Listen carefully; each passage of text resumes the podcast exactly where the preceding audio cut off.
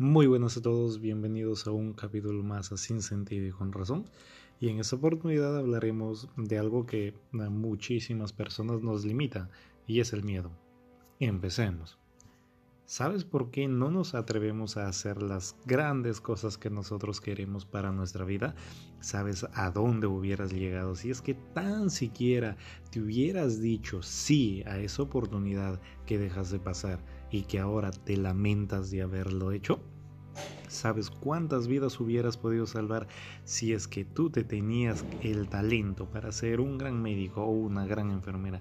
Lo desperdiciaste porque creías que no era fácil y que era muy difícil hacer ello, ¿serías capaz de dar tu vida por alguien?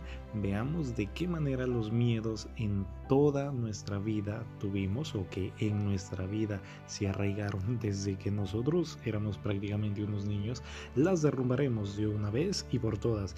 Dejemos esa falta de excusa que el miedo no nos deja ser mejores en muchos aspectos. ¿Y sabes por qué? Porque lo único que nosotros necesitamos en primer lugar es un factor motivador. ¿Qué es el factor motivador? Es aquello que de alguna manera nos va a quitar esa falsa expectativa de que nosotros tenemos miedo a algo. Entonces, rompamos algunos mitos de que nosotros tenemos ciertos miedos. El primero es, por ejemplo, el tener miedo a las alturas. Imagínense que hay muchísimas personas que están escuchando esto y que me dirán, oye, mira, sabes que yo tengo miedo a las alturas, ¿no? Y eso tú no me lo vas a quitar ni hoy ni mañana. Y me imagino que ustedes escuchando esto dirán, sí, sí, sí, efectivamente, tú no vas a ser la persona que me lo va a quitar. Y pues yo les voy a demostrar que sí. Imagínense que ustedes son padres de familia, por ejemplo. Ya, eh, bueno, desde ya ustedes me han dicho que tienen muchísimo miedo a las alturas. Entonces vamos a ver cómo yo puedo demostrarles que no tienen ese miedo. Imagínense que ustedes están en un edificio altísimo, ¿ya? Pónganlo 30 pisos, peor, ¿no? ¿Se subirían ustedes al filo de ese edificio? No. ¿Se atreverían a caminar? No. ¿Por qué? Porque ustedes tienen miedo a las alturas, ¿cierto? Sufren de acrofobia. Ahora sí pongamos otro, un pequeño detalle, vamos a añadir un pequeño detalle. Imagínense que ustedes pueden ver a lo lejos que su pequeña hija o que su pequeño hijo está caminando por el filo de ese edificio al que ustedes lo tienen dando miedo. La pregunta que les hago es, ¿acaso no irían sin pensarlo a salvar a su hijo o a su hija? Y la respuesta es que sí. Entonces, el detalle no es que ustedes tengan miedo a las alturas. El detalle es que ustedes no han encontrado un verdadero motivo por el cual ustedes desechen esa idea completamente de su cabeza. Con eso les quiero decir que hay maneras en que nosotros nos podemos anclar de nuestros mismos pensamientos para poder sacar eso. Otro ejemplo, por ejemplo, imagínense las personas que son, pongamos, mayores de 60 años, eh, si es que tú les dices una red social, usa una red social, ellos te pueden decir, no, yo no uso eso, eso no es para mí, yo soy muy viejo, yo soy muy vieja. Y está bien, y además te dicen que, por ejemplo, no lo entienden, que no saben ni cómo usarlo ni nada. Es más, no les gustaría tener un teléfono táctil. Imagínense que esa persona eh, tiene una única nieta, por ejemplo. Ya, su, y es, bueno, al ser su única nieta es, es para esa señora que para que, bueno, vamos a suponer que ella es abuela, ¿ya? Este, sería literalmente su vida su nieta, ¿cierto? Imagínense que por casualidades de la vida esta nieta tiene que irse al extranjero a estudiar, por ejemplo, algún curso, alguna maestría, qué sé yo. Y claro está que la única manera en la que se puede comunicar es a través de redes sociales, ¿cierto? Por WhatsApp, por Facebook y cosas así. La pregunta que les hago es, ¿no creen ustedes que la señora aprenderá rápidamente a usar WhatsApp, Facebook y cualquier red social que de alguna manera haga que ella pueda tener el contacto con su nieta? Yo creo que sí. Es por eso que les digo que de alguna manera lo único que nosotros necesitamos es un factor motivador. Ahora sí les voy a contar un ejemplo muy, muy, muy personal. Ya bueno, este, y tiene que ver con mi mamá. Mi mamá es docente ya es docente de educación primaria. Entonces me acuerdo que en esas vacaciones, últimas vacaciones que vino a la ciudad en donde yo vivo, me dijo, mira, ¿sabes qué hijo? Enséñame a, a mandar mensajes de texto. ya, eh, porque yo no sé mandar mensajes de texto. Entonces, eh, yo lo enseñé, ¿no? Pero siempre me decía, ah, bueno, no, no, no recuerdo, que es muy difícil, que la, la, la, y no sé qué, y no sé cuánto. Empezó la pandemia y bueno, acá en Perú, eh, al igual que en muchos países, este, los profesores dan tutoría a sus alumnos a través de, de, de, sus celulares, ¿cierto? Los que tienen señal de internet, bueno, lo harán quizá por, por videollamadas y cosas así. Pero en el lugar en donde está mi mamá, lamentablemente solo hay línea telefónica, entonces es por mensajes de texto. Créanme que mi mamá no solo ha aprendido a mandar mensajes de texto, sino que también ha aprendido a mandar mensajes masivos, es decir, a varias personas a la vez, porque ha aprendido también a copiar y pegar textos de un, de un, de un contacto a otro, cuando ya tienes el, un, un, mensaje ya hecho ya simplemente lo copia para otros y cosas así. Entonces, lo que quiero decir con esto es que cuando nosotros estamos en la necesidad de, querer conseguir la solución para algo, es el momento en el cual nosotros nos damos cuenta que el motivo por el cual nosotros no aprendemos algo o el motivo por el cual nosotros tenemos miedo a algo es simple y llanamente una mera excusa que nosotros nos ponemos o nuestra mente nos pone para simple y llanamente salir del paso, salir de esa situación. Otro detalle que vamos a tener que tener en cuenta es el poder intentarlo y, y date cuenta que tú no eres tan malo como crees. Por ejemplo, imagínate hace dos meses atrás, y esto les cuento para mí, empecé a, a, dar mi voz, ¿ya? Empecé a, empecé a hacer mis podcasts. Bueno, yo empecé con, con un programa que se llama Mundo Libros, ya que espero que si tienen la oportunidad se pasen por ahí también y vean y este el detalle es que de alguna manera el primer capítulo que yo había grabado se llama La vaca del doctor Camilo Cruz. Eh, es un capítulo sencillo, ya medianamente sencillo.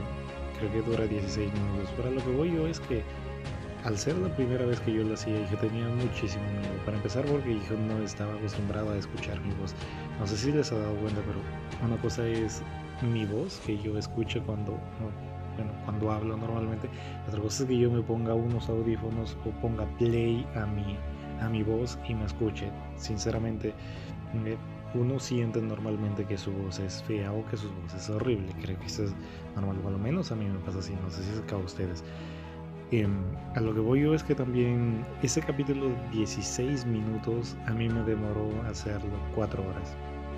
Y era porque sentía que lo hacía mal y, lo repetía y lo repetía y lo repetía las veces que eran necesarias.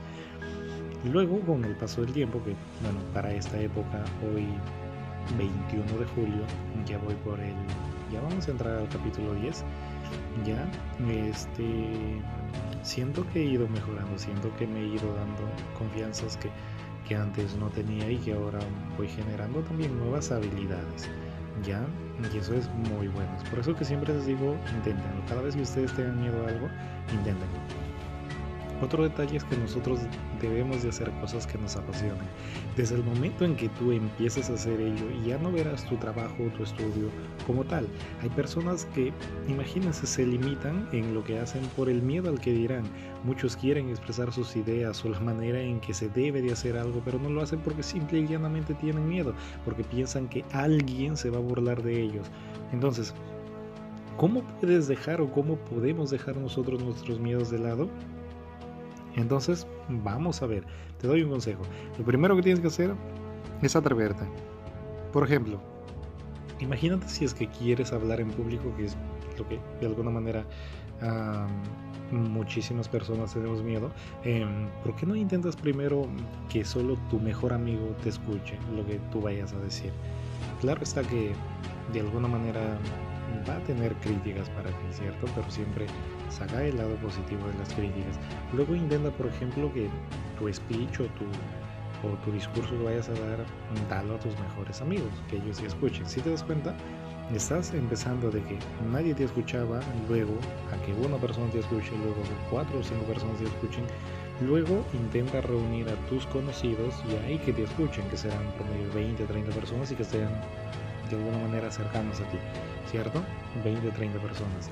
A lo que voy yo es que conforme tú vayas haciéndolo, conforme tú vayas aumentando tu público, vas a empezar a tener más confianza y te vas a dar cuenta que no todo el mundo se va a reír de ti o que no todo el mundo se va a burlar de ti y que hay personas sinceramente que serían capaces de escucharte y serían capaces de aprender de lo que tú tienes para hablar por ellos.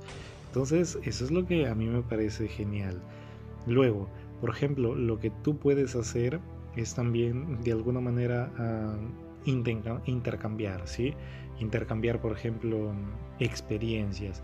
Y, créeme que de alguna manera, si es que tú, por ejemplo, empiezas a intercambiar experiencias con personas, ya que o ya han hecho esto antes, te pueden dar de alguna manera ciertos criterios o ciertos consejos para que tú acortes esa brecha, acortes la manera en cómo tú estabas haciéndolo quizá mal. Entonces, eso también es una muy buena idea.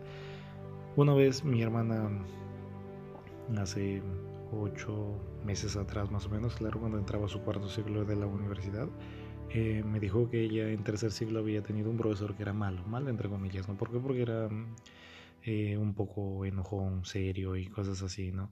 Y cuando entró su cuarto siglo, recuerdo claramente que un día vino y me dijo, quiero hacerte una pregunta. Y lo digo, sí, dime. Me dijo, lo que pasa es que yo tengo mucho miedo a un profesor y lo que te quiero preguntar es que qué hago. Me matriculo con él nuevamente en, el, en su curso, que bueno, es un curso más adelante porque era la segunda parte de ese mismo curso, o este, elijo a otro profesor, ¿no? Y lo digo, ¿y por qué básicamente? Y me dijo, bueno, porque yo lo tengo miedo. Entonces yo el consejo que le di es, matricúlate con él. ¿Por qué? Porque es la única manera de que tú te puedas sacar el miedo. ¿Saben qué hizo ella? Se matriculó con él. Entonces eso también hay que tenerlo en cuenta date cuenta que siempre en el futuro cuando salimos nosotros de nuestra zona de confort, ya, cuando nosotros vemos eso, simple y llanamente em, vamos a ver el incierto. Es un lugar que al que nosotros no podemos acceder y que no podemos saber ni cómo es ni cómo está. Sin duda, eso es algo que de alguna manera a nuestra mente la aterra.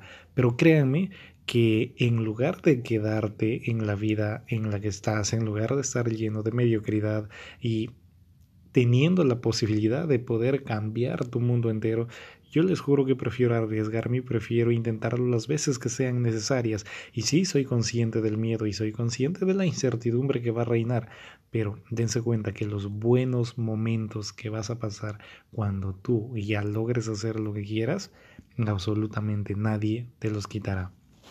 ¿Quieres cambiar tu vida?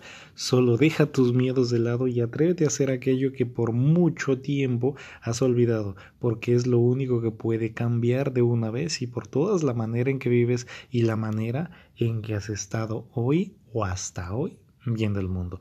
Espero les haya encantado o espero les haya gustado este episodio y no se olviden que en Sin Sentido y con Razón estamos creciendo y me encantaría que tú si tienes amigos, si tienes familiares y crees que les podemos aportar con un granito de arena para que cambien aunque sea un poquitito su vida o quizá para que aprendan algo nuevo cada día, recomiéndales y diles que nosotros existimos. Esto es lo último que les voy a decir y bueno, Conmigo será hasta una nueva oportunidad. Bye bye.